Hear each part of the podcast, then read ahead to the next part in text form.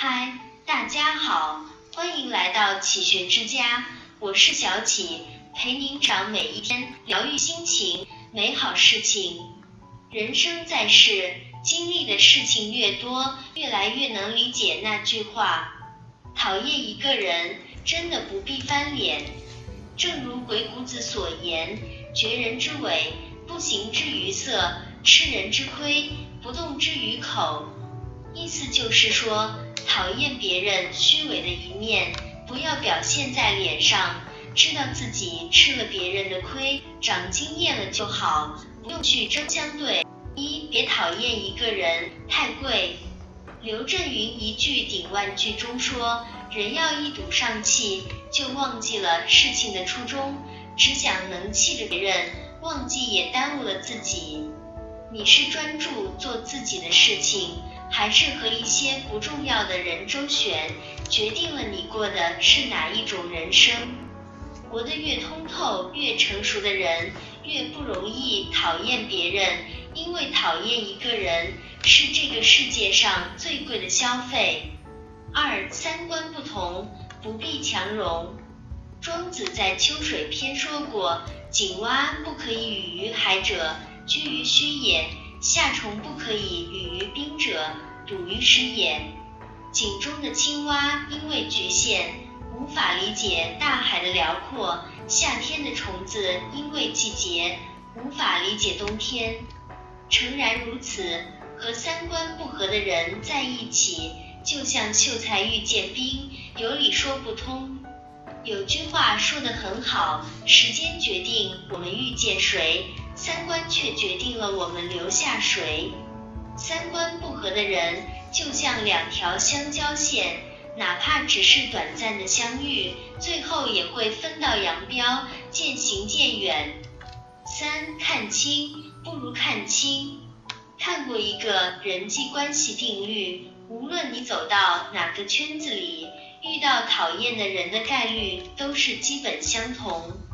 即使你屏蔽了这个，一定会有新的补上来。所以，与其和讨厌的人死磕到底，不如学会主动适应有讨厌存在的环境。把讨厌的人看清，不如把讨厌的人看清；把讨厌的事看透，不如把讨厌的事看淡。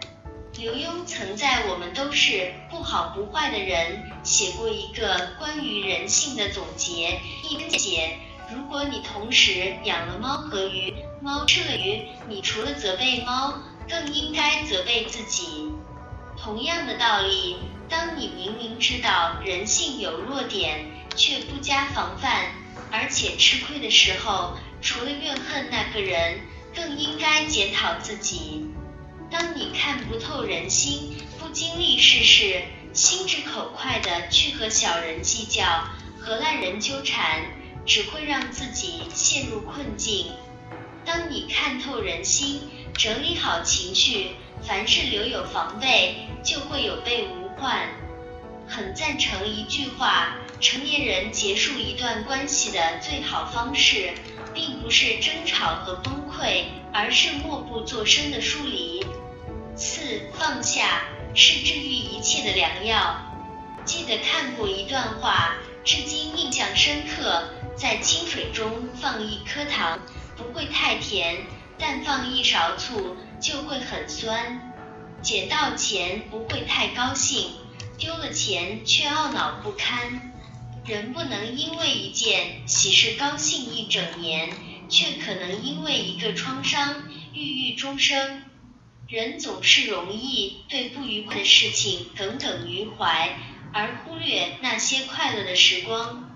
有一个故事，一位年轻人去向禅师诉苦，他说：“我总是放不下一些人和事，感到很压抑。”禅师说：“这世间没有什么东西是放不下的。”年轻人说：“可我偏偏放不下。”禅师取来一个杯子，让年轻人拿着，随即往杯里倒热水，水满了，溢出来。